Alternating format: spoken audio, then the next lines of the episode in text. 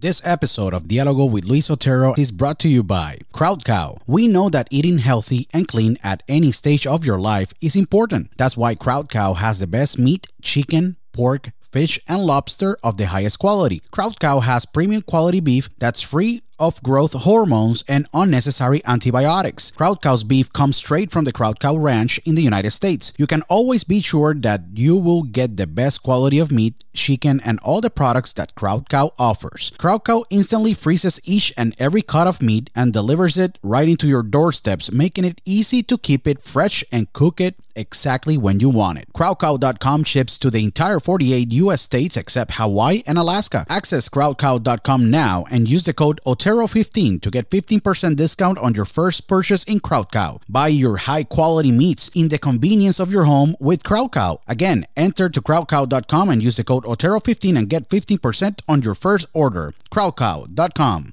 Do you suffer from stress, anxiety, and other health conditions? Your solution is ThoughtCloud. ThoughtCloud manufactures the best CBD and the best CBD derived products. ThoughtCloud has CBD isolate, CBD full spectrum, CBD capsules, CBD creams and lotions, CBD vapes of many flavors, and the best CBD pre rolls on the market with their unique flavors that are orange crush, dragon fruit, blueberry splash, and sour apple. ThoughtCloud CBD is spectacular and have tremendous benefits. It is 100% organic, it helps to improve anxiety, stress, reduce inflammation, chronic pain, and helps with concentration focus, and other health conditions. Visit now thoughtcloud.net to make your purchase and use the code OTERO to get 15% discount on your purchase. I tell you, ThoughtCloud has been incredible to me and I know it will be amazing for you. Again, just go to thoughtcloud.net and use the code OTERO when you go to your checkout card and get your 15% discount on your purchase. thoughtcloud.net. Do you want to have the best snack in your day to day? Well, my favorite snack is the beef jerky of Beef Octane. Beef Octane manufactures the best beef, chicken, and turkey jerky in the market. Beef Octane jerky is a spectacular, handcrafted, and tastes amazing. Beef Octane selects each cut of high quality meat, ensures that the meat is correctly cut, marinated, seasoned, and cooked to the pure perfection. The manufacturing process is very unique and special since it is made by hand, guaranteeing you a jerky of the highest quality in the market. The Beef Octane beef chicken, and turkey jerkies are a great snack when you are with your friends doing outdoor activities or walking on your busy day. Beef Octane ships to all 50 US states, including Puerto Rico, Canada, Europe, Australia, and Latin America. Visit beefoctane.com now to make your purchase and use the code OTERO to get a 10% discount on your purchase. Don't go hungry and buy your jerky from Beef Octane. Again, go to beefoctane.com, use the code OTERO to get your 10% discount on your jerky purchases. beefoctane.com. Broadcasting live worldwide. Welcome. Are you ready? Welcome. Señoras y señores, welcome. A Diálogo con Luis Otero.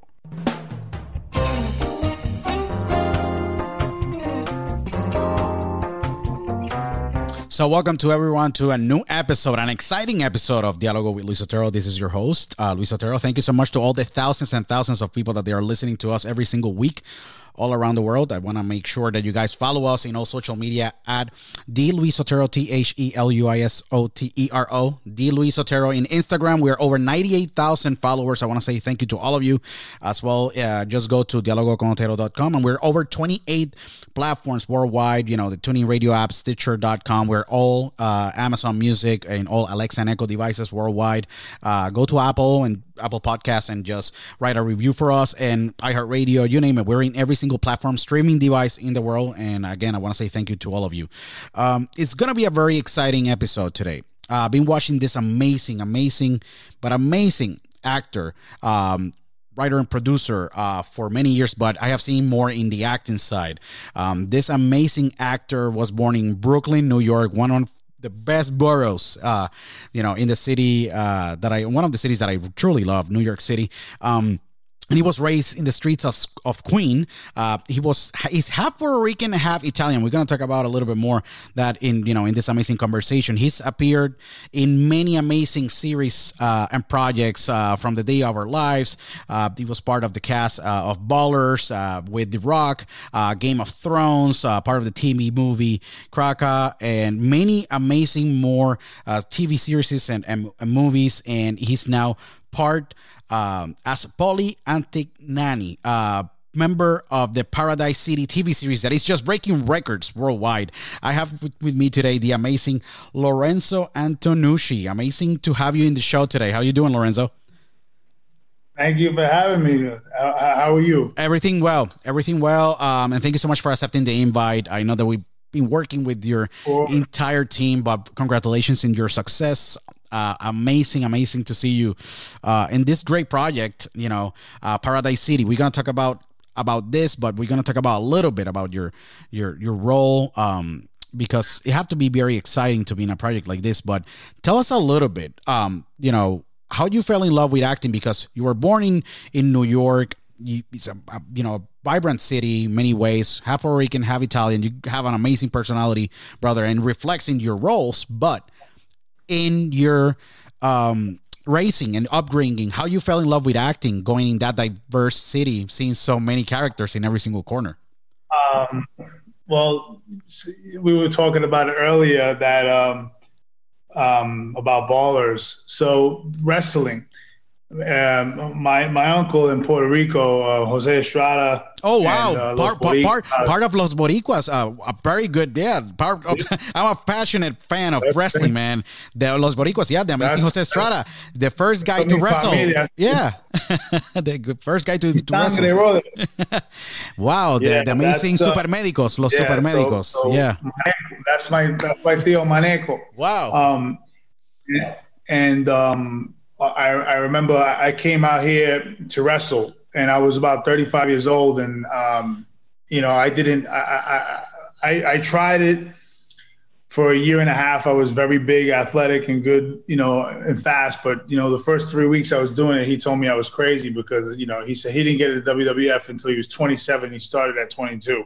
sure. So it was a very discouraging moment. And I was like, ah, you know, I had reservations about it. But when I did Ballers, I was talking to Dwayne Johnson and The Rock was, and we were talking about wrestling because, you know, he knew my uncle. He knew Jose Estrada. And he was like, yo, Jose Estrada, the wrestler, because Rob Weiss teed it up. I was like, yo, tell him who your uncle is. And he's like, it's more like my second cousin because it's my mother's cousin, you know Sure. and and um the the rock was like yo jose estrada what and then uh, and then we started talking about you know my wrestling you know training with his cousin rikishi so like the family blood touched in in ways of not hollywood not not not you know not none of the the hollywood shenanigans that that everybody tries to tap into i, I was tapping we were we were connected by family. Like my my blood wrestled his blood. You know, Peter Maivia, you know Rocky Johnson. You know all you know all the legends. Uh, Jimmy Fly Snuka. All his blood was was was.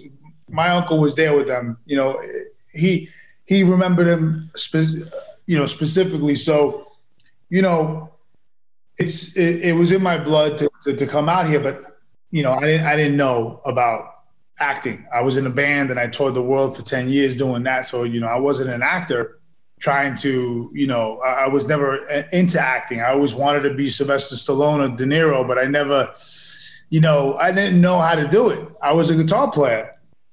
But when I was training for wrestling, my, my roommate at the time, Joey, you know, was getting these checks from SAG, and I was like, "What do you do, bro?" I was like, "What do you, What is this SAG stuff?" And he was like, "Yo, I'm in Two and a Half Men. I'm an actor." I said, "What?" So what do you mean you're an actor? I never seen you in anything. I, and he was my roommate, Joey, Joey Gayton, uh, and he he he told me, "Go get your headshots, bro. You you would kill it in this town." This was 2013, Wow.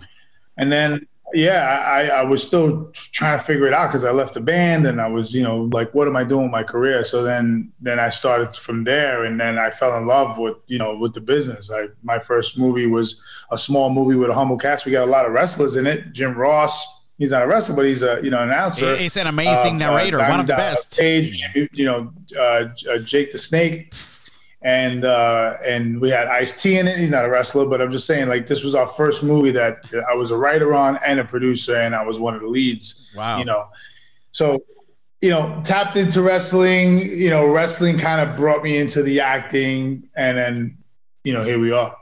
It's impressive because you talk about wrestling. I smile all the time because I'm a big fan of wrestling, but and never in my million years because you're you're such a great actor. But not only that, but you have a tremendous projection in every single work that you do. And I was talking this to to my wife the other day. I said like, you know, the kind of like frame that you have. I said might be of wrestling too. And I said.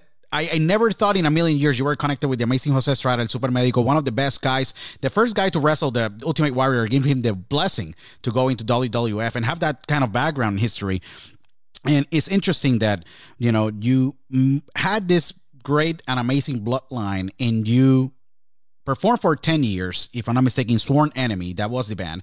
And then when you tour the entire world, you find yourself just starting again, don't know where you're gonna go, if you're gonna go into acting, if you're gonna keep in music, or how you can, you know, evolve. And you land in Hollywood, you know, and trying just to find your way to just extract more of your skills and you go and start your career like you mentioned you know around 2013 and it's been skyrocketing since then.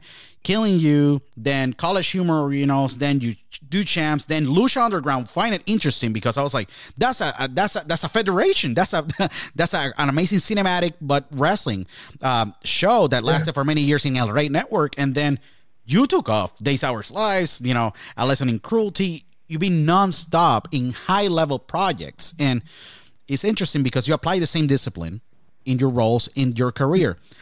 How do you have, being able to keep that discipline of just starting to think, hey, I'm gonna be a wrestler, then being able to traduce that into musician, and then having this great acting career now, and being able just to land in so many amazing productions like Game of Thrones, like Ballers, and now Paradise City.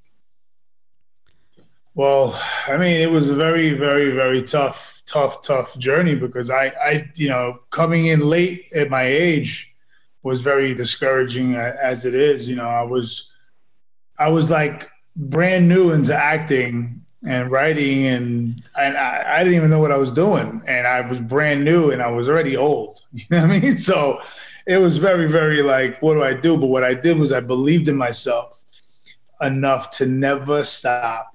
I never said no it was an was an option. You know, I never let never get in my way.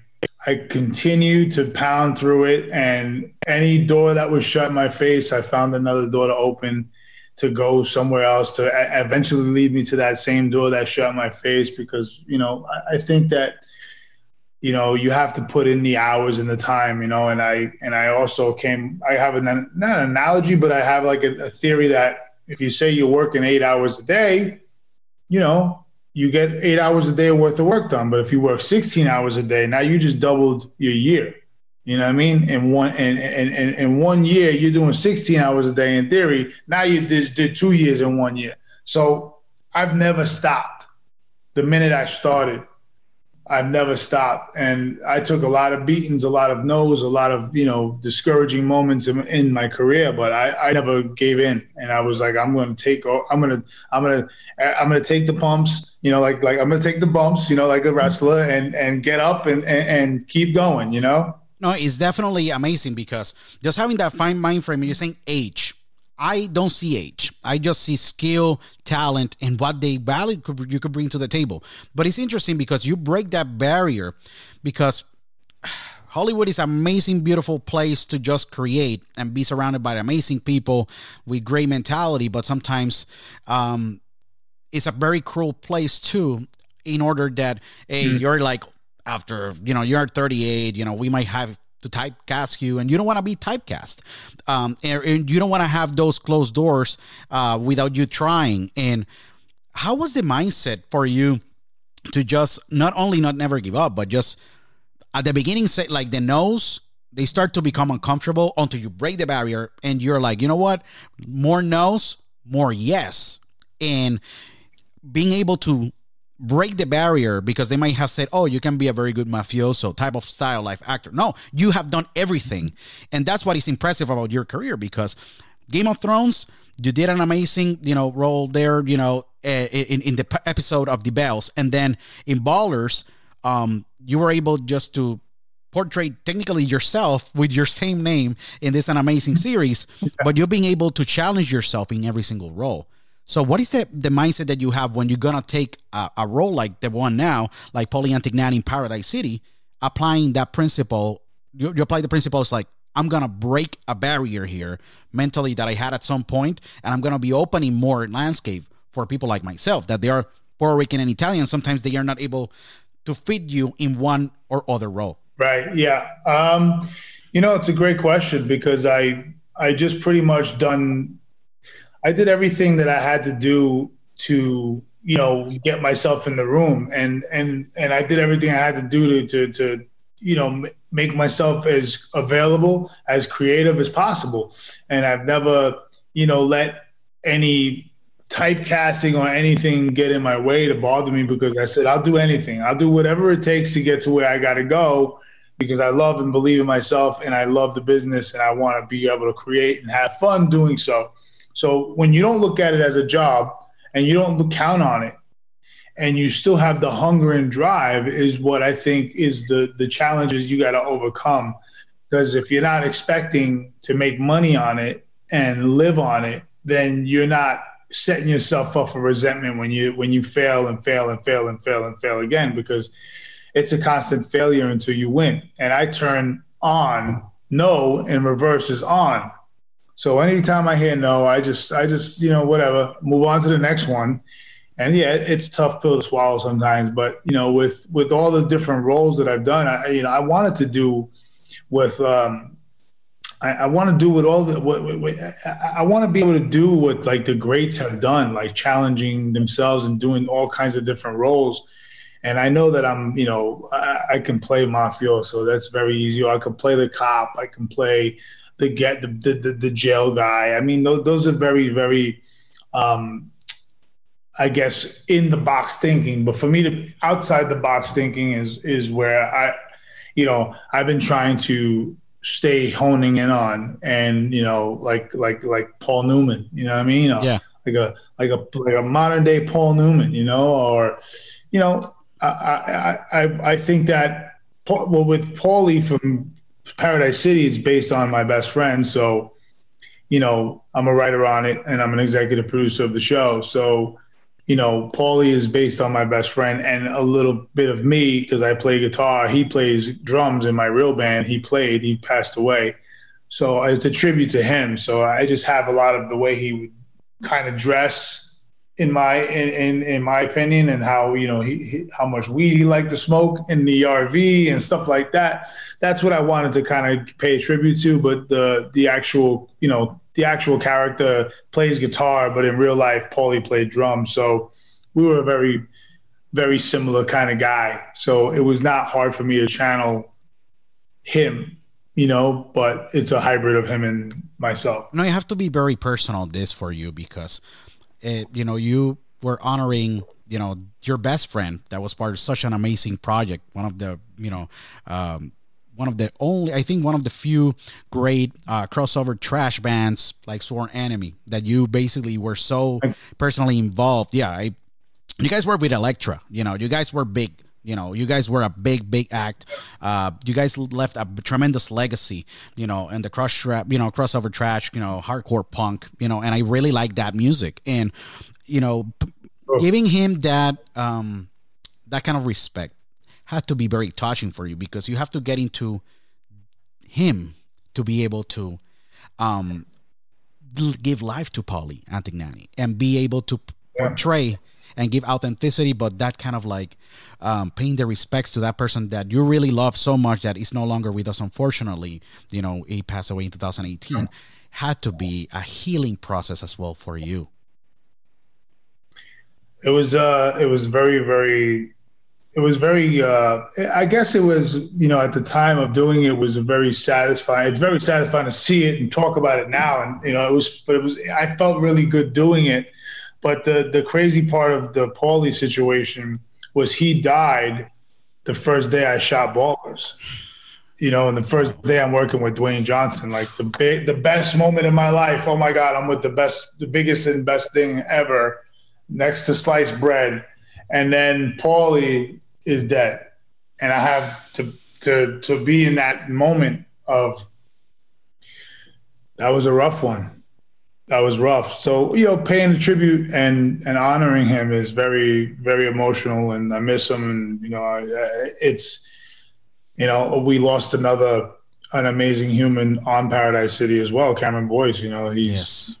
you know, he passed away seven months after Paradise City. Poor guy, you know, he was such a sweet kid. So there's like, you know, you know, it, there's a lot of, I guess there's a lot of um, heartfelt passion that's inside of Paradise City. That's something that's, you know, hopefully lives on because think about it, you know, like some of it's honoring um, a dear friend, and then, you know, it's the last show ever the last time you'll ever see Cameron Boyce perform in a, in a, in in something where you know he's not making. Unfortunately, he's not making anything after this, and it's tragic.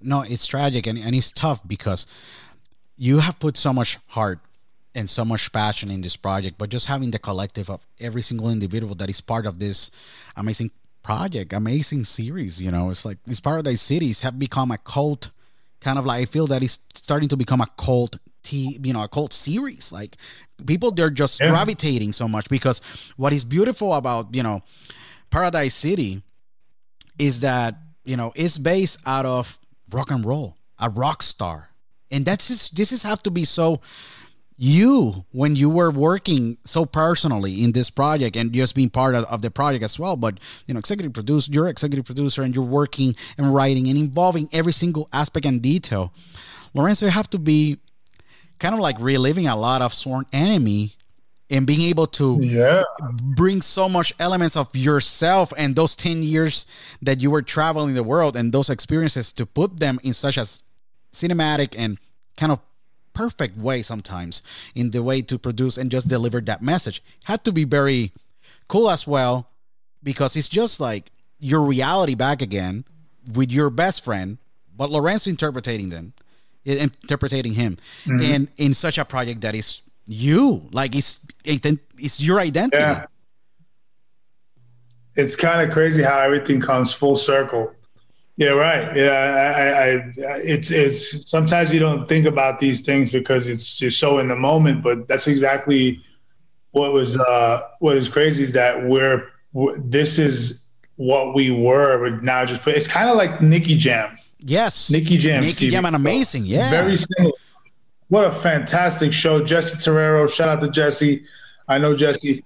But Nicky Jam, I, you know, I was always into reggaeton when I was a kid, you know, when I was, you know, I mean when I was a kid, but we we all the same age, but you know, um I, I was always into reggaeton, but I, you know, always knew about Daddy Yankee, obviously, and and and and Nicky Jam was they came up together, and that story is so fascinating because of the drugs and everything that he went through, Yeah. and then he was able to play himself. So him reliving that, I would love to talk to him one day about him reliving that, you know, like that moment of his mom and you know him being on drugs and you know like him seeing gasolina big, being the biggest song in the world. And he's just like what the fuck? You know I, I i i've been there. I've been there in a smaller way but very similar.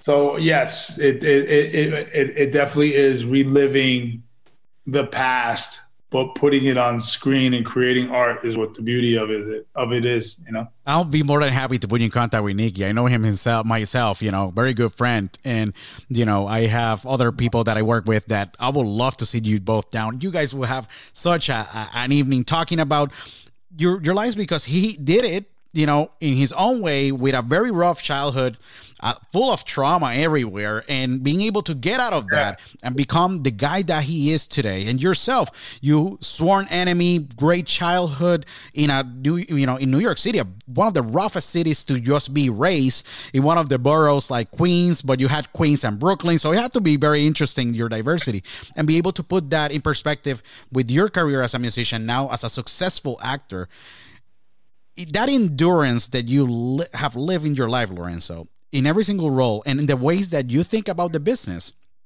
is very powerful too. Because I see a trend here.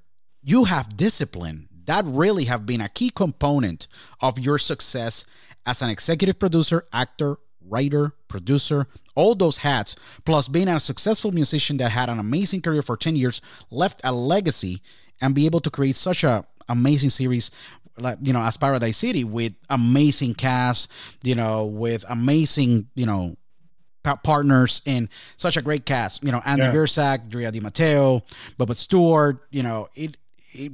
You gotta look back sometimes and say, how I Yeah. got here. But you, your discipline, discipline was already instilled, and those principles to just be a business guy too. It takes a lot about the business and to be a great creative mind to be able to blend those two. That's a very difficult task by itself. You hit the nail on the head, Luis. That's so true. You know, I mean, it, it, it is very, you know, it's a very interesting journey. You know, it was, um, I, I, I- I never, I never will give up. Now I see it all. Now I see the the light at the end of the tunnel. Before it took me, I had to still imagine it, and I was like, "Yo, when's it gonna happen, man? This is crazy." But the Nicky, yo, Nicky Jams relate like his story. eh, I watched it over the Christmas break in my in Queens when I was with my dad at my in my spot in Queens, and I was like, "Yo," like because I remember when Jesse was was was setting it up when when he was doing it. And he's a, you know he's a I know him you know through a lot of friends, and Sure. we're, we're not close, but I know him. We're Yeah. from the same neighborhood, Sure. and you know. We, we I, I, I was like, wow, he did a great job being a creator on the show, and then the whole Nicky Jam showing me the world of Nicky Jam and what he went through. I I feel like I've gone through people getting shot at, you know, seeing people overdose, you know, like the robberies, the living in the streets, the street life. I've done it. I've done it, it- okay, and then he goes somewhere else and he gets a little recognition and that gives him like the the the, the inspiration again like he's in Colombia now and people love him and, and he's got like 300 people 400 people and they're like yo and now he's getting now he feels the energy again and now he he he he found himself again and I felt like that because I was, you know, I, I was an alcoholic on on in Sworn Enemy. You know, I, I drank a lot, and I, I was never, you know, I was no angel. You know what I mean? So I had those elements of Nicky, and I related to that. And then so, you know, I, don't know where this is going now, but where, where, where I'm just, you know, spitballing. But I'm just telling you,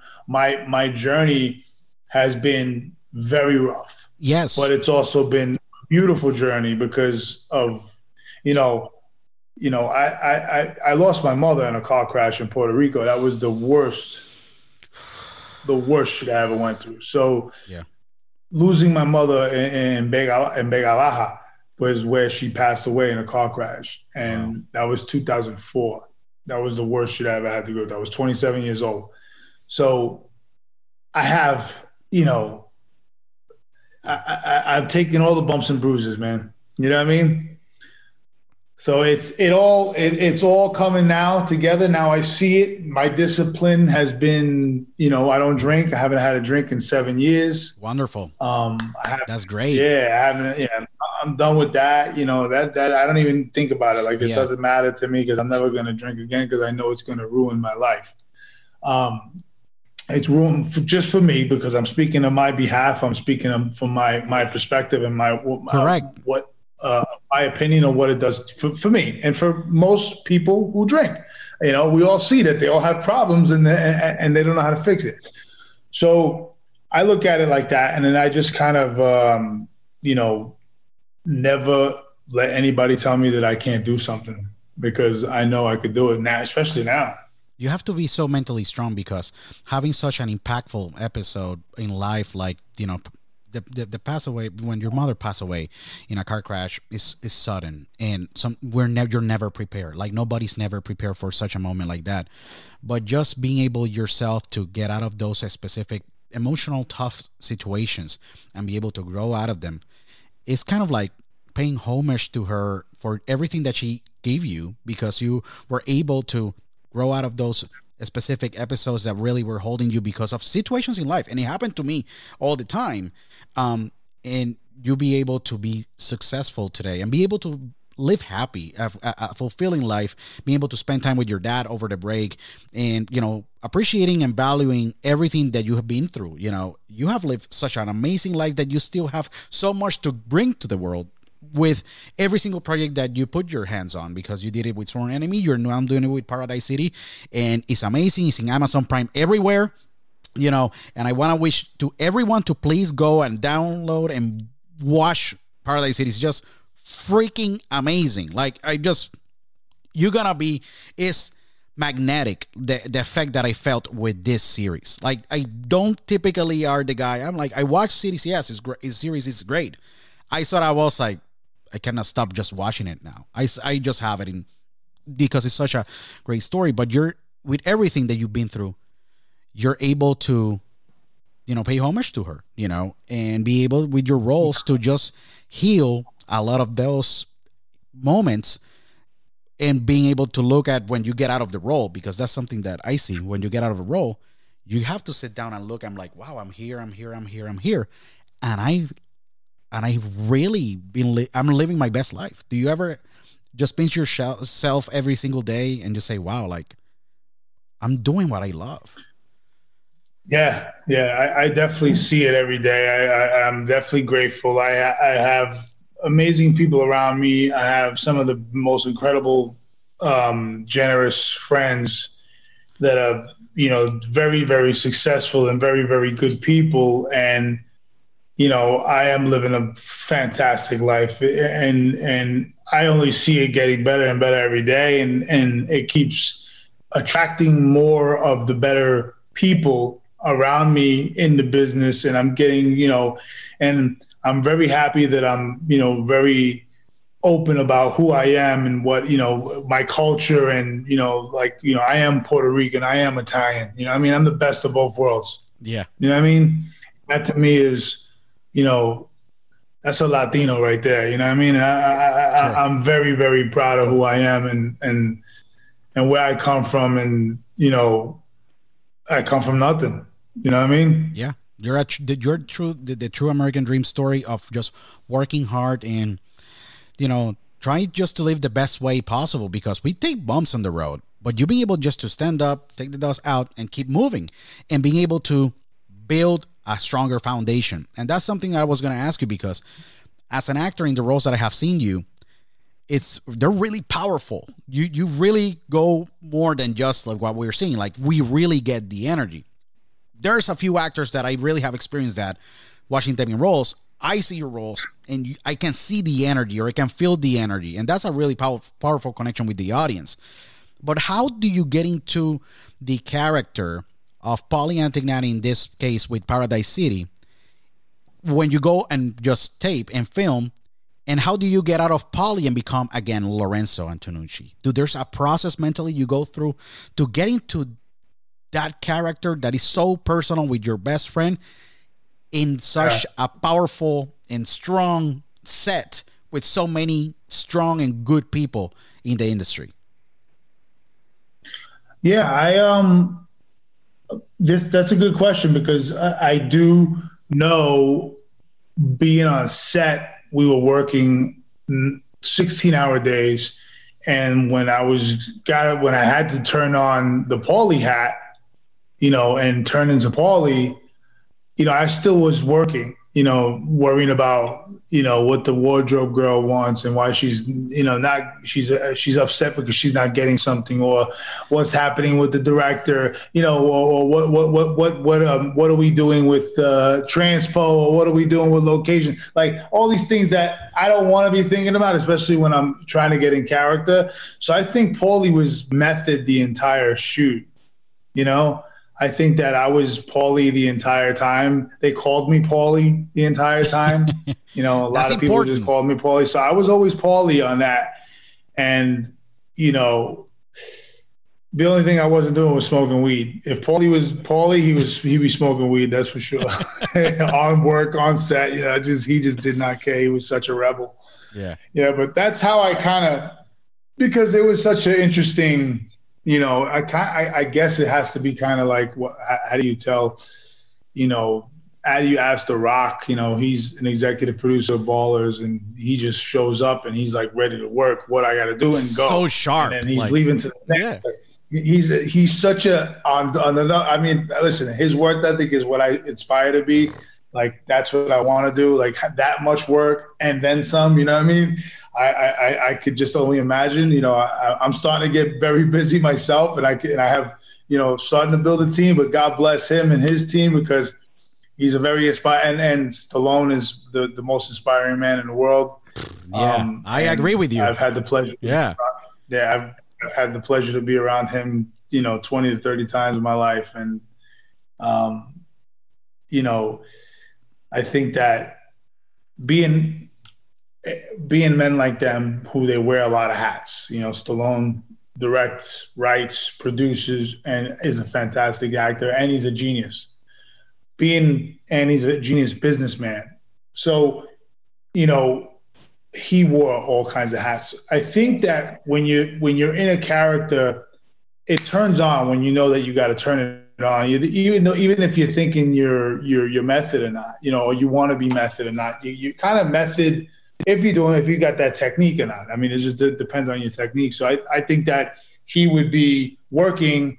You know, if he's not the lead in something, or if he was the lead in something, you know, he, he he's going to be kind of like in character the whole time and producing whatever you know questions are being asked for him. If he's directing, when he was directing Rocky too, you know, imagine what he had to go through. I mean, he's directing it and he wrote it and he was the star and he was the biggest thing in the world all at one time. So imagine how much all on him. You know what I mean? It yeah. just it must have been a lot. So I, you know, I want some of that. I want some of that, yeah, because I, I definitely would love to direct one day. I would love to, you know, I produce and write now, so you know, why why not try to direct? But you know, not now. I don't want to cram too much into my.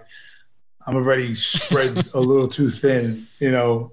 But as my team grows, maybe I can, you know, expand my horizons of what I want to do else because I have a lot you know, I have a lot of as, I have a lot of aspirations, and some people, some dreams, and some people may think I'm crazy, you know, because I just want to do everything I want and let nobody tell me I can't. There's no crazy dream. There's always, you know, how you improve yourself because you're not competing with anyone. You're competing with Lorenzo Antonucci, and that's how you see yourself. It's like I want to top top it off and be able just to accomplish this and be able to build upon that and be able to live a, a life of purpose. And that's really important because I gotta say, like, it, it, you're doing that now. You're doing life's work now. You have Paradise City, and you're working many other projects. There are a lot. Um, but I was gonna ask you, like, you, how do you find inspiration? Just to an example, work in a project like this at Paradise City. You're executive producer. You're very involved in every single aspect tremendous cast, you know, including Natalie Eva Marie, that is one of the, if I'm not mistaken, one of the, well, she was a diva, um, WWE. Yeah. yeah. yeah. Managed, if I'm not mistaken, I think Danny Garcia at some point she was involved, you know, or was managing her, you know. And, yeah. Yeah. Danny Garcia manager for a while. Yes, yeah. definitely. She's and, tight with that camp. Yes, correct. And she's like did, Natalie's a sister. She's she's great. No, she's, definitely. She's a fan. They're they're yeah, great we, great we, people. We yeah. Mm-hmm. They're great people. How do you find well, we, inspiration? Uh,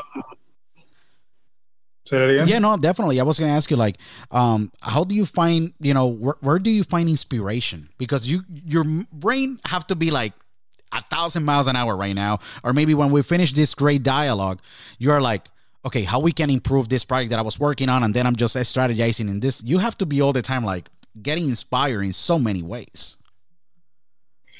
You know, I think that energy is um, your inspiration comes with other people's energy and then you can kind of bounce ideas off of each other and then that's how come you need a team because there's there's no you know none of us is smarter than all of us you know so i think you know when you have a team around you you have ideas to bounce off of and then all these ideas create into you know something beautiful and you morph it into whatever it becomes and just like constantly being hungry stay hungry, stay foolish, man. Steve Jobs.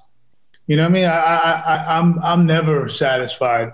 You know, I, I, I'm, I'm, I'm starving. You know what I mean? I'm not thirsty. There's a difference between thirsty and starving and hungry. So, you know, I'm hungry. I'm starving. I'm ready to eat, and I'm ready to work for my food. You know what I mean? But I'm definitely not thirsty. I got a bottle of water right here, baby.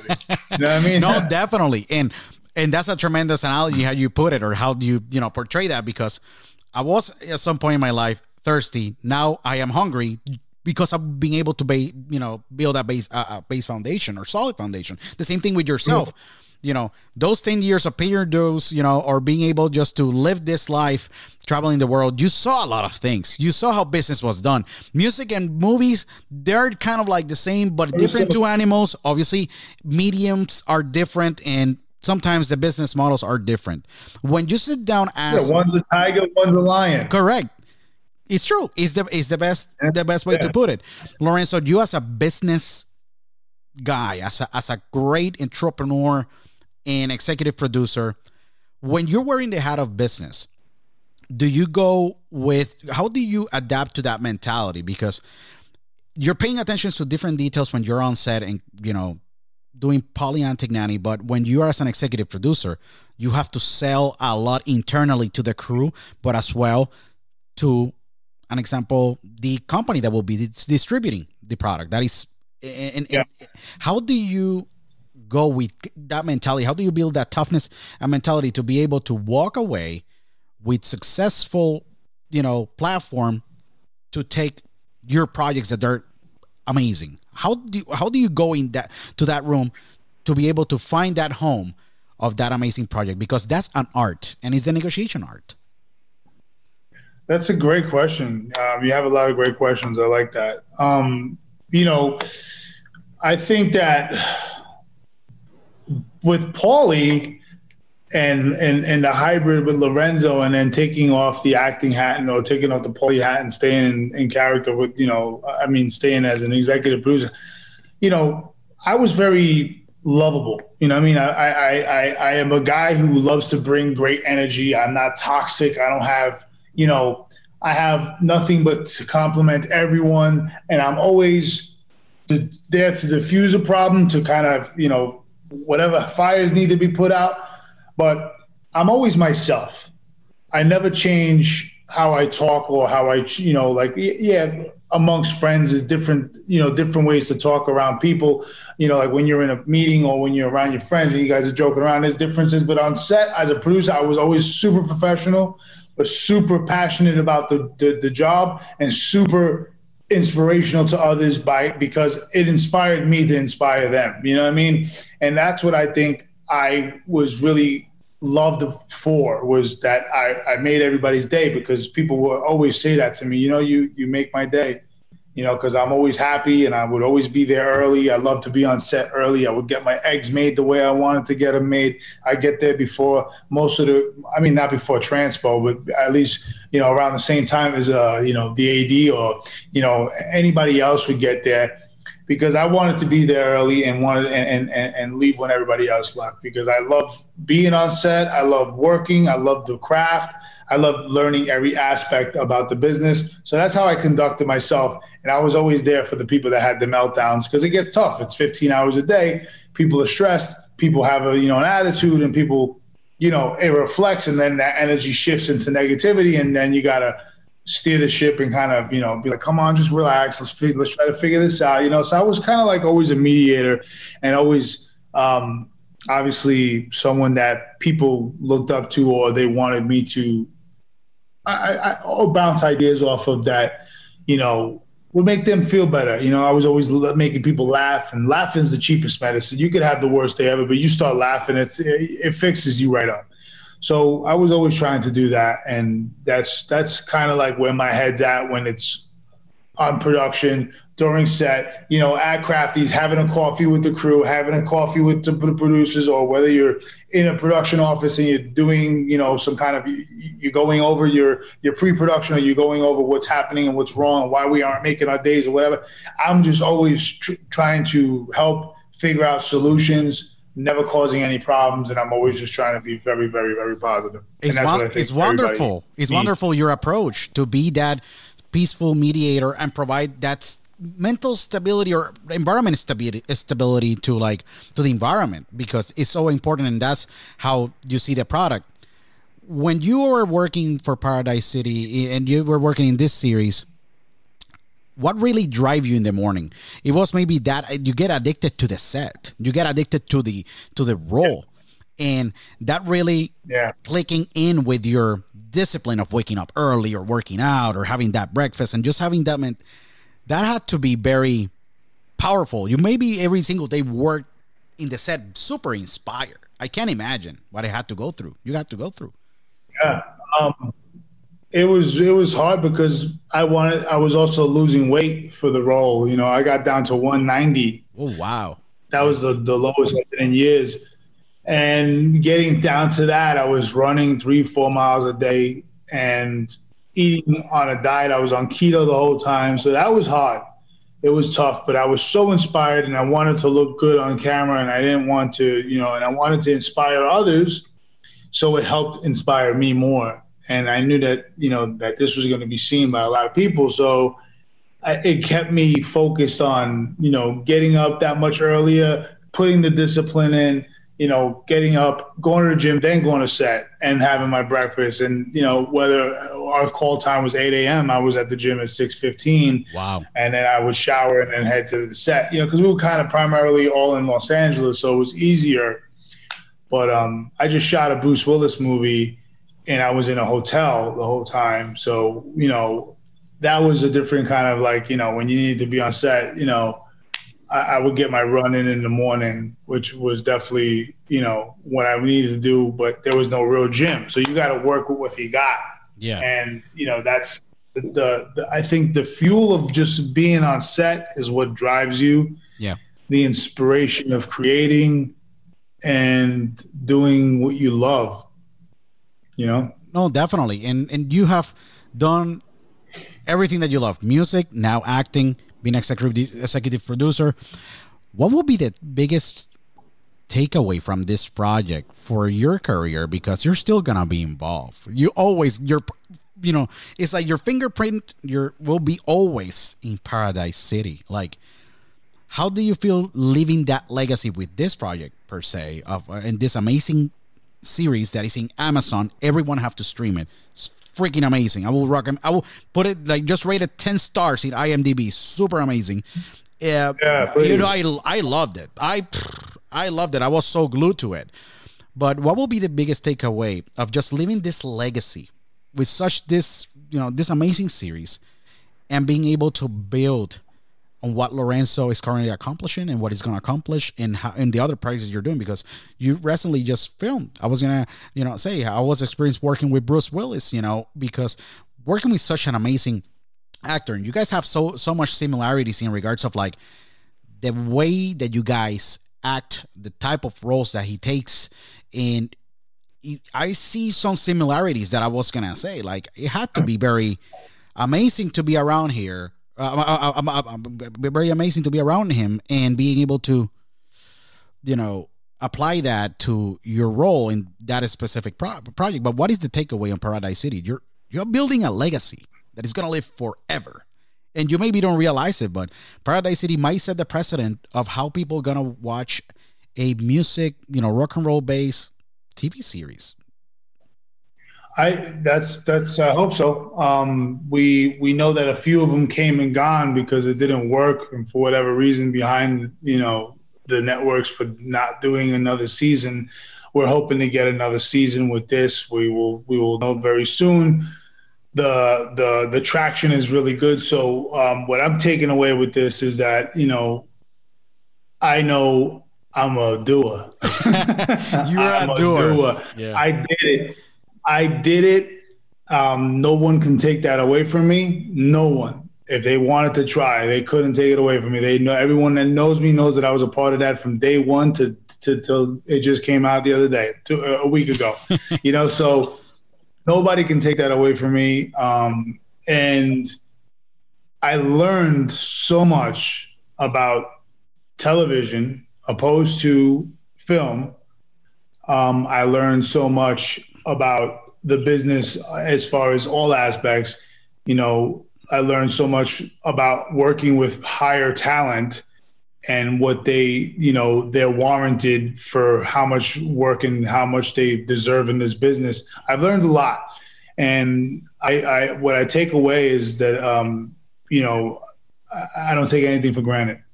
You know, I'm very blessed that we were able to do this entire show independently and it looks like it should be you know it belongs on amazon or it belongs on It I mean, it is on amazon it's in on- Amazon. on netflix and Yeah, no, it, it belongs to any big platform. You know, the cast is ridiculously impressive. Like I, I when I look at the cast, I, I don't like to just go and look at you know the cast, but when I saw the cast, I was like, my lord.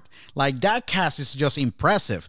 And then the whole synopsis of just that controversial rock band you know with ties to i know cold and the maestros and i was like wow. Like i already saw it and then when i you click that first episode you're glued.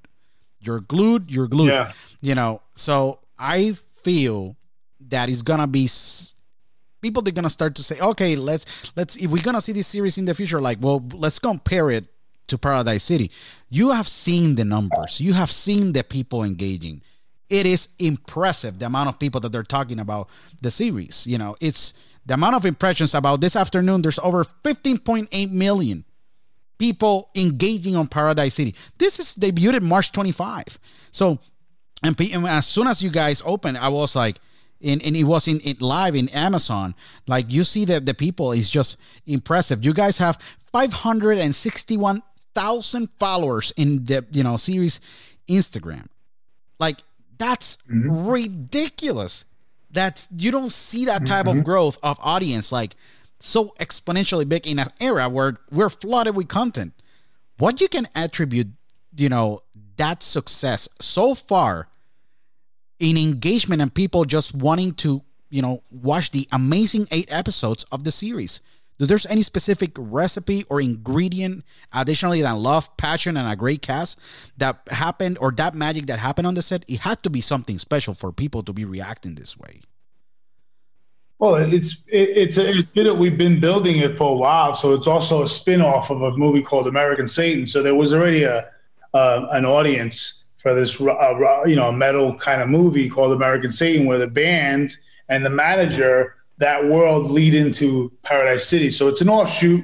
It's not really a spin-off, but it's an offshoot, and it has the the band and, and manager and the girlfriend of the lead singer carried on into this world and then so the fans followed and then we built anticipation through social media when we were shooting a lot of the bts footage a lot of the you know just talking about paradise city the who we were announcing the cast when we announced bella thorne una cubana Oh yeah. she's a cubana yeah. uh, Cameron Boyce. We we we um we uh um, Natalie's uh, half Mexicana. Yeah. She's Italian and Mexicana. Um, so we we we we we definitely you know started announcing all these different actors. And then that was just attracting more of their fans to see what was going on. What is this Paradise City thing? Kind of just loosely engaged. And then when the teaser dropped in May of last year, that's when people started bugging like, oh, wow, this is awesome. And then it's it really started to grow. I think we were like 200,000, uh, 300,000 followers last year. Now we're up to like, you know, whatever, almost. you're gonna you're doubling again and i can't imagine how Mm-hmm. your phone had to like be ringing all the time like i can't imagine the amount of expect you know the expectation that was around this series and then having all the executives and people like how we can get my our hands on this you know and how much and many other opportunities because we're only looking at now you guys are in amazon.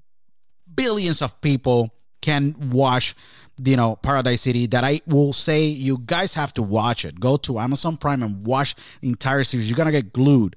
I, i'm tr- trust me i don't say this often but you're gonna get glued with this amazing uh, series and the cast.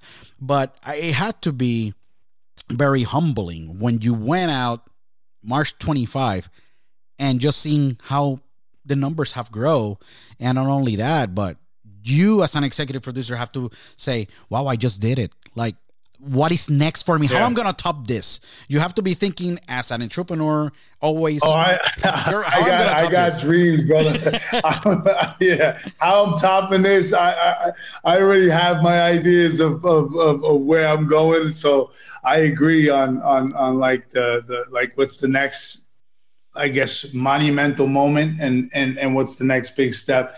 You know, I, I dream big, like I said before. I've been dreaming very big, and and and but this is definitely a fantastic step into the right direction. You know, I'm very blessed the hard work is an, is is uh you know I mean the hard work was I, I, it, it it's it's it's grueling thinking about how how how much hard work it was put into the stuff that nobody really knows about in post production nobody really knows about during and pre and and and pre, you know, pre-production into shooting. You know, like, wow, we shot four movies. That's what it was, and turned it into eight episodes in theory. You know, so it was a major undertaking financially, a major undertaking for our, you know, uh, not you know for our, I guess for strength if we, we, you know could sleep a little more. But it was, eh, you know, what I can say is that the response has been more than I expected, which is great. I didn't know it was going to be this. I mean, because you know a lot of these shows you don't hear about until and not that that, that that means that everybody heard about the show, but what I you know the people that are close to it know. But I mean, it took me six seasons to watch Game of Thrones, and then it became my favorite show ever. But it took me six episodes. Season six was the first one I started watching after watching one through five. You know what I mean? So it was already out six years before I even came and fell in madly in love with the show. So, you know, and that's happening right now with Kingdom, you know, Frank Grillo's show and uh and, and Jonathan Tucker. And uh that show was was um on the audience network. Nobody's ever heard of it. I, I never heard of it. Not, Yeah. and that's just me, in my opinion. I never I- heard of I it. never heard of it. and then either. it came on Netflix and it's like it was like everywhere. and now maybe they might make a season four because it, it, it's like it had this crazy resurgence, which you know a lot of these shows are. Entourage is like become bigger than ever now because of COVID, and they've been talking about you know like and it's out in the public. I mean, uh, Yeah. Uh, you know, Doug Ellin's been mentioning that you know everybody's wants uh, you know to continue the series or do something else after the movie. So they they they they've been talking about it. So I don't know what the word of mouth is going to do with Swan- with uh, with Paradise City. It's gonna you know, be amazing. right now. I I see It it. could be I insane, ridiculous. right? Yeah, it's ridiculous. Like I was like I I went online, you know, I went I went to multiple pages, like multiple sources, and I was like, let me see. I'm like. 15.8 million impressions. These dudes are right now trending. Like, like you guys were this morning like top topic in New Zealand. I was like, wow. Like you guys were like top topic in like Really? yeah. I didn't even know that. Like in Taiwan. I'm That's like, sick. what? I'm like, these guys in Taiwan? Like, this is crazy. Like, Really? Yeah, like in Chile. like I Like, didn't know. How do you Yeah. find that? How do you find those analytics? it's crazy. I went to like an example. One of them is TubeBuddy, and then I went like like S- SE Trends. It's uh, this two amazing platforms that there's information in regards of like social. Right, and you see right. like what is trending, what is not trending, you know, and you can see like what is being talked about. And I'm like, they're trending in Chile, Argentina, New Zealand, Taiwan. I'm like, that is like, I'm like, the, the storm is coming from the south. Like, it's gonna come through like the US. Yeah, that's gonna happen. Like international markets, Good. international markets typically like create that buzz that lasts for months in you know can be years and you see that because every single market takes a show differently there's shows that they're like last like take like eight months just to catch up to a culture and then there's other one that just catch up like like fire south america is like two months you're hot and then like asia takes like uh, like eight months to a year, like an example. But in the US, you can catch up and maybe be in a year, maybe two years or three years, because we're flooded with a lot of content and it's great, amazing content. Sure. But just to see the trend sure, of yeah. like how many impressions you got this morning and seeing the US how it's responding and how everyone is just talking about it. It's like I know that it's gonna be a se- season two, season three, season four. Then you're gonna be potentially in a season five because people they want more. And I'm just only looking at the cinematics and the whole entire like project and as a series. We're not talking about the merchandise that comes with it. There may be other things that can come up from other characters that are highlighted, you know, and will be other opportunities that they're gonna come in your way because you have your hands in this impressive project. I will say it. It's impressive um in the way that it was shot and just to know that it's Tell- independent tell- is tell- even Tell crazy. Nicky Jam to watch it. I will tell definitely Nicky tell tell tell, I tell wonder Nicky if he Jam. likes any kind of rock. He definitely I don't know if you I don't think heard. so. Yeah, he he he he used to like rock like um you know he, you know I don't know if you know but Tego Calderon who is an amazing big name in yeah I know. Tego Calderon was a metalhead Dale, Dale was the, the, the, the first fucking that was the first reggaeton hit, bro. yeah like Tego like Tego Calderon like and Luigi 21 Plus, that is another huge name too. Like those guys were metal hits. Like Tego Calderon used to be like, oh, I like Black Sabbath. Yeah, Tego Calderon like Black Sabbath. He liked Ozzy Osbourne. Uh-huh. Like, yeah. And Luigi 21 Plus was a uh, he's very famous. He got a song with J Balvin out called Siempre Va Venir King Papi, but he's an amazing he he loves rock. He's like, oh yeah, I was listening like to Megadeth and like Cinderella and shit. I'm like, what? yeah, Cinderella. I'm like, yeah, or like oh, you know, man. listening to like Motorhead. I'm like, this is crazy. Like the Ramones. You know what I mean? Like uh, that's why I love like you know Sworn Enemy. You guys were hardcore punk and yeah. and I you had we played, we played played Puerto Rico. We played Puerto Rico like four times. Yes, and, uh, my boy Rafa out there. But we also played in Mexico. Um, and then when I left, they did a South American tour. But you know, we played TJ, we played Monterrey and Guadalajara. So much. Um, Mexico City. But my, I got a picture of me, mi abuela, and my mother on a maca in Puerto Rico wow. with an overkill tape. Sure. I just bought overkill and I pointed it. I'm like 12 years old or something like that and I'm holding this in the maca, and I remember buying it in the mall. The uh, Casa Placita. Where, where, where's uh, the Plaza, mall in Puerto Rico? There's like the Plaza Las Americas, está Plaza Río Hondo. Yeah. Yeah, that one. Yeah, yeah. yeah Plaza de America. And we was there, and and my, my, my I remember seeing dudes in Slayer shirts, and I was like, "Yo, metal's here too." Uh, you know, I didn't know. You know, I was I was 11 years old. You know, but I was with my Anthrax shirt, and I was, you know, with my fucking. I had my my my my, my lines in my head you know? Of course. It's crazy. No it is crazy. And and, and it is cra- crazy because like in puerto rico we just you know we love rock man. And Sworn Enemy and well, so many other bands you know that they that they listen and sometimes we we get to see them you know but you were there four times. You maybe play in the biggest stadiums like Coliseo Roberto Clemente or like the stadium for you guys were big act like you know you we did we did good. I mean, and, and we played in Ponce, we played in Santurce, we played in San Juan, but we never played any any of the big venues. But they were good. They were good sizes. I you know I wish we would have got to play there. I think Sepultura or Slayer played there once, and I wish we would have yeah. played with them. But um, you know, a lot of the bigger bands were were definitely bigger, and they would play there. But you know, I, I, it, it, it, makes me feel good to hear that like Nicky Jam and, you know, Tego and all those guys are, are somewhat like they, they like the rock because I, I thought I was the only one that no. was a hybrid of like a, a no. street kid that, you know, loves hip hop you know, and I'm Puerto Rican, but I love metal, and I'm in a and I'm in a metal band. You know what I mean? So yeah, I I love metal. I'm very rare too because I, I like metal. I like Motorhead. You know, I like Kiss. I like you know Sepultura. I like Megadeth. You know, I like all those great bands. You know, the Metallicas. You know, the the Ramones. You know, uh, so many acts that I like, and as well I was I used to like go to school and see like Nicky Jam or see like Lito and Polaco that they were this amazing duo or any of these guys. And I used to go to their parties when the movement was starting technically in the 90, 98, 99, 2000 like when that you know when Jera was starting to take off you know, Daddy Yankee started in 92, and a lot of people they don't talk about the Boricua Guerrero that was like Nas and Yankee and all those guys. Everything was done in New York. New York was a place. So you had to be listening to so many I can imagine how much music do you have in your brain with so many styles and so many influences that you have here in Queens. In Queens, you had like dance hall, you had like yeah.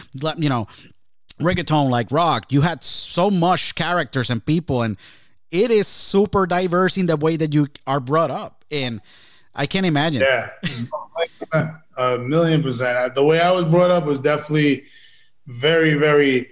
You know, uh, I'm listening to freestyle. I'm listening to reggaeton. I'm listening to rap. I'm listening to metal. I'm listening to death metal. I'm listening to regular rock. I'm listening to some Italian shit that my father's playing. You know, so like I would listen to all kinds of music and now I even like country, you know what I mean? But you know, before I'd be like, I don't listen to country, um, but we would listen to everything because I, I, am such a hybrid of Puerto Rican Italian. You know, like I, that's such a I'm I'm exactly half and half. Yeah. You know, my mother's from Vega Vega Alta. You know what I mean? That's where my family is from. You know what I mean? So, and you know, my father's from Naples. You know what I mean? And my grandfather's from wow. Sicily. So we just we just, you know, the two completely, you know, very passionate worlds, but very gangster worlds. You know, yeah, like, like, you know, like you guys. I was gonna say like.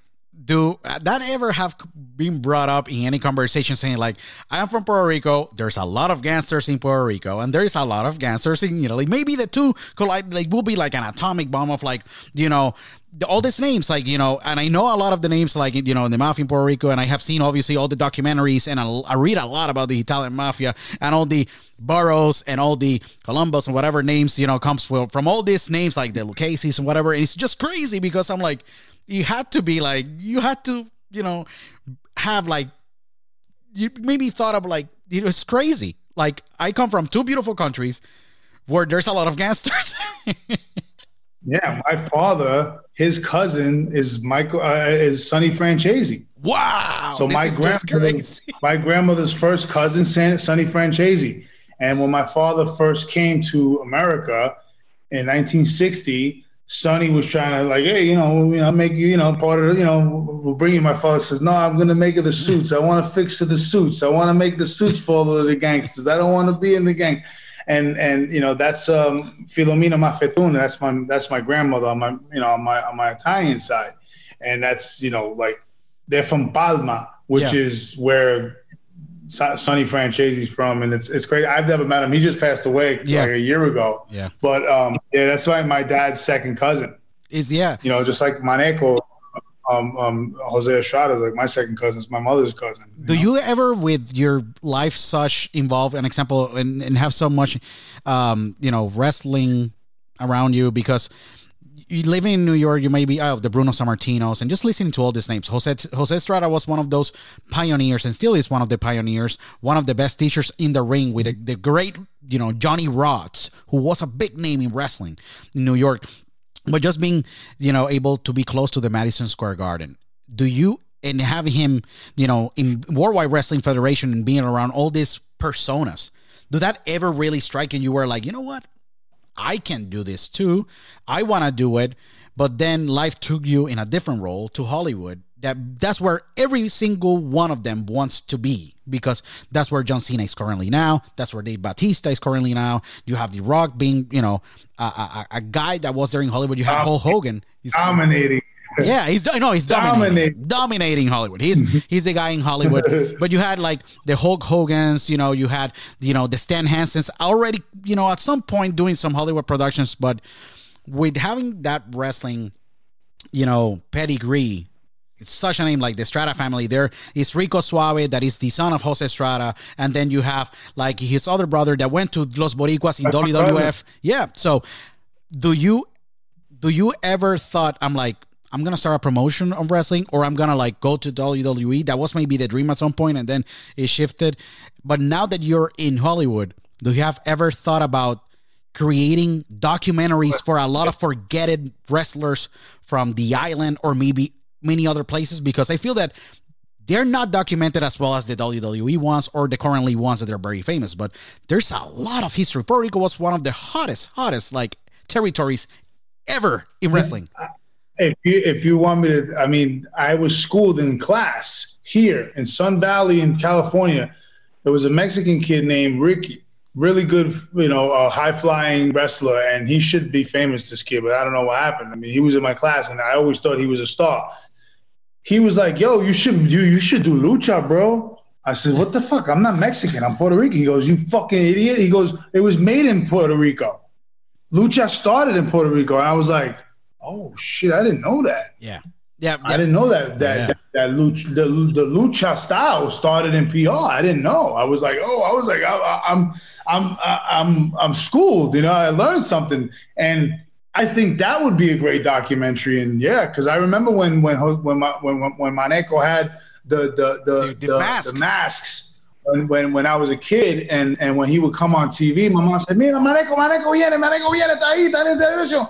And we'd be like, yeah, yeah. We jump up, and, and then he would lose. He'd be like, oh, he was a giant. You know, he would he, he, would fucking lose to the. We're like, oh man, you know, like but, but he had to work. He was making, you know, he, he he had to do what he had to do. But now I understand the business, you know, and and and you know, those guys are forgotten about, and they're not as and and being that lucha did start in Puerto Rico, it would be nice if it was documented, and and then you can get Jose Estrada and Los Boricua, Rico Suave, everybody to talk about it, any of the Puerto Rican icons, and then you can get like perspective from The Rock and all these people. Yeah, that's a good idea. We could work on that together one day because that that would be something that you know, like as I elevate and your relationships, you know, we can pull all these interviews from them and try to make something. It, it is amazing because I had know, Savio end Vega. Yeah, Savio Vega, the leader leader of the Boricuas in WWF. He was in the in the podcast like four four four four weeks ago, and we were talking about yeah, Wow. and we were talking about the whole story, and he talks about. Jose Estrada, Miguel Perez, and Antonino Rocca, and we talk about all these big names like Bruno Sammartino. God bless his soul, you know, one of the best, or I think the best WWF champion in the world. You know, Italian. Um, you know, there's so much stories that they're forgotten and people they're like what happened they're asking like what happened to this and what happened to that is so much story in there i think that even can be created a whole you know company and just like documentaries but it's one of those things that with your experience and just being such a you know you know break, you're a blazer now. You know you're breaking barriers and growing so fast. Do you have ever thought how do you visualize yourself in the next four or five years with saying like oh my god i got access to all these stories and i have this story that i live that i think that it will be amazing for people to learn about or create a project like this how do you see yourself just channeling that through with your entrepreneurial skills and being able to create content forever and leave such a legacy that I know that that's in you. Like I want to leave something of good where people can entertain themselves for like hundreds of years. That Lorenzo Antonucci's name keeps just being named. Do you Right. are applying and you're taking all this maybe potential you know projects and you're saying like how I'm gonna channel those through and how do you see yourself with projects that they come up to you and they will be part of that legacy that you're gonna leave? Well, I mean, it's a. I, I would love. I mean, I guess with relationships and years in the business, you know, being creative is great, and coming up with an idea and then execution is everything, right? So executing it and getting it done on something that I would love, and and I think that would cater to most wrestling fans and the, the origin of lucha, you know.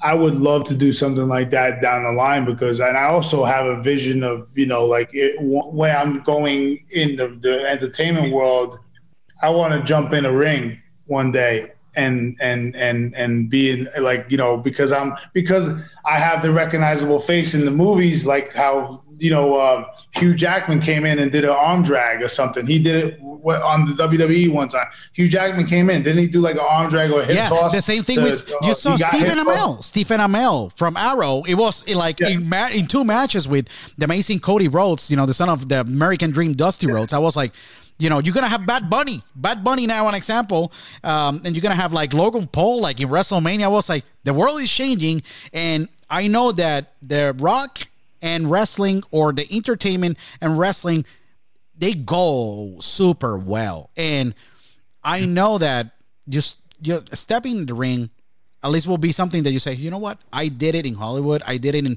my own terms, everything that I have done in my life. And I did this too. And you're able to check that mark. I know that it's there because you want to be able to Yeah. um, build a legacy that people they can look up and say, you know what, he went through all these crazy times of just drinking and you know improving himself and getting out of it and staying sober and being like sober for seven years out of, as of this conversation. And we're gonna talk about you know and we're gonna talk maybe in few months or in another year and you're gonna be in a better place because you already know yourself at the point that you're are capable just to do everything. And you know that.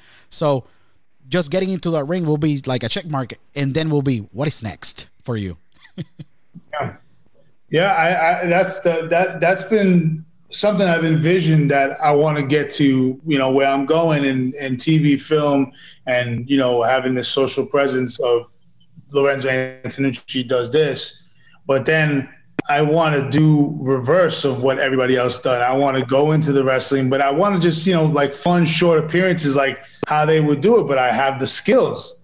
I have the skills. I've learned you know, by some of the best. And I want to, you know, and then pull to be able to pull it off and it looks believable, you know, at, at, at say 46 years old. You know what I mean? Like I, I show up on, you know, the Monday Night Raw and because people want to see who I am, you know what I mean? Like something like that, like, or, or, or even if it's AEW, whatever it is, but to show up and just, and, and, and be able to do it. It will be amazing because You know? Tony Khan will love that.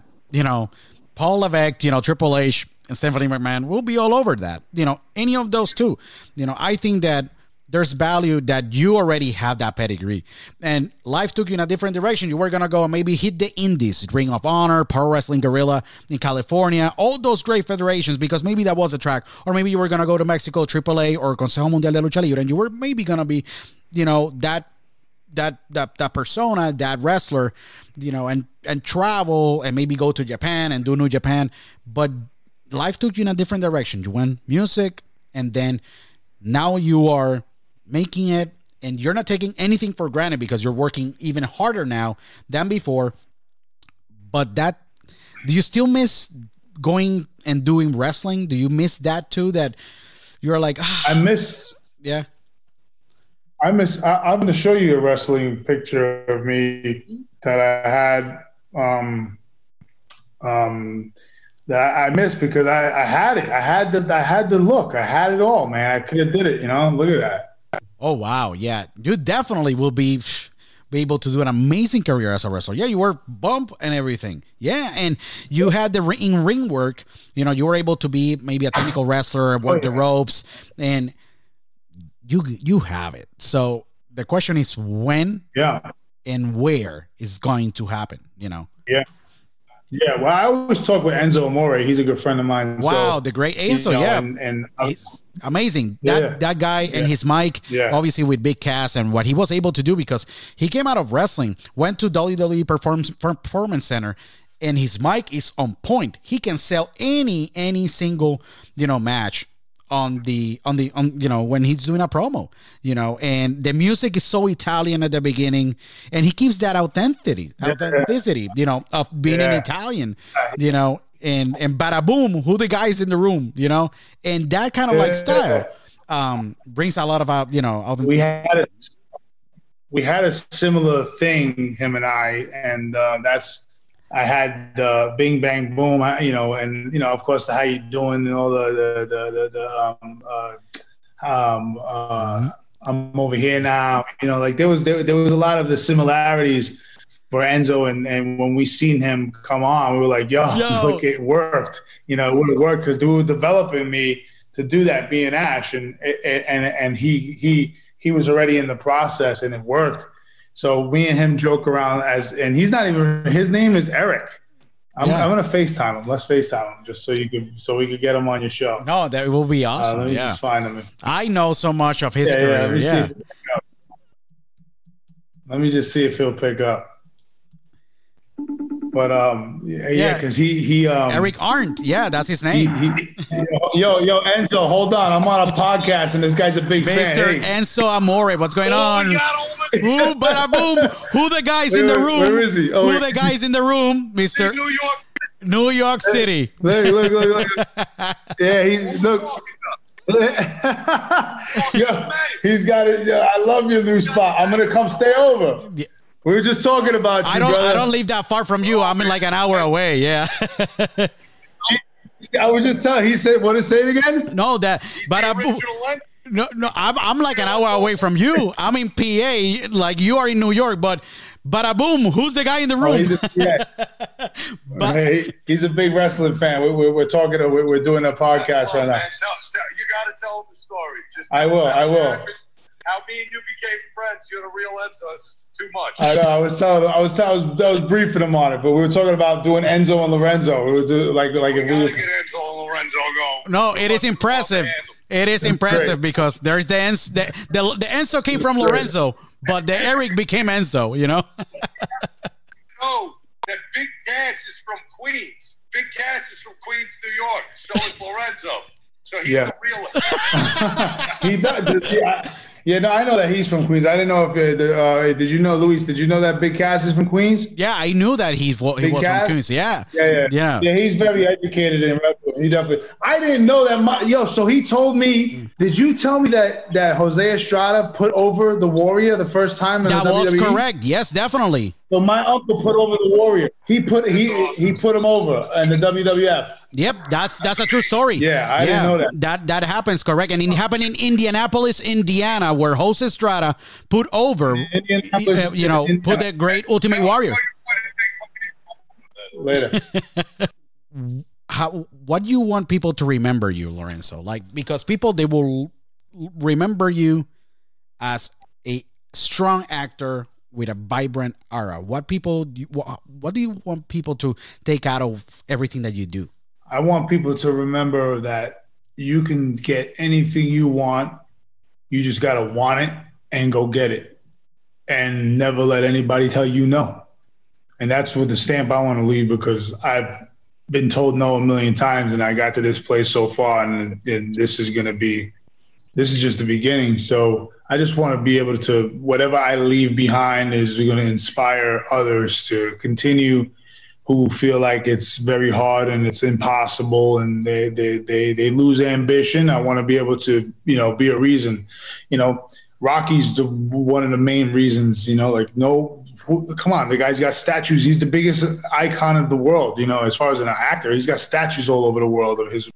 Wow, that's an impressive picture. You got the Rocky stand, you got the Stallone in the right side of Rocky stand yourself.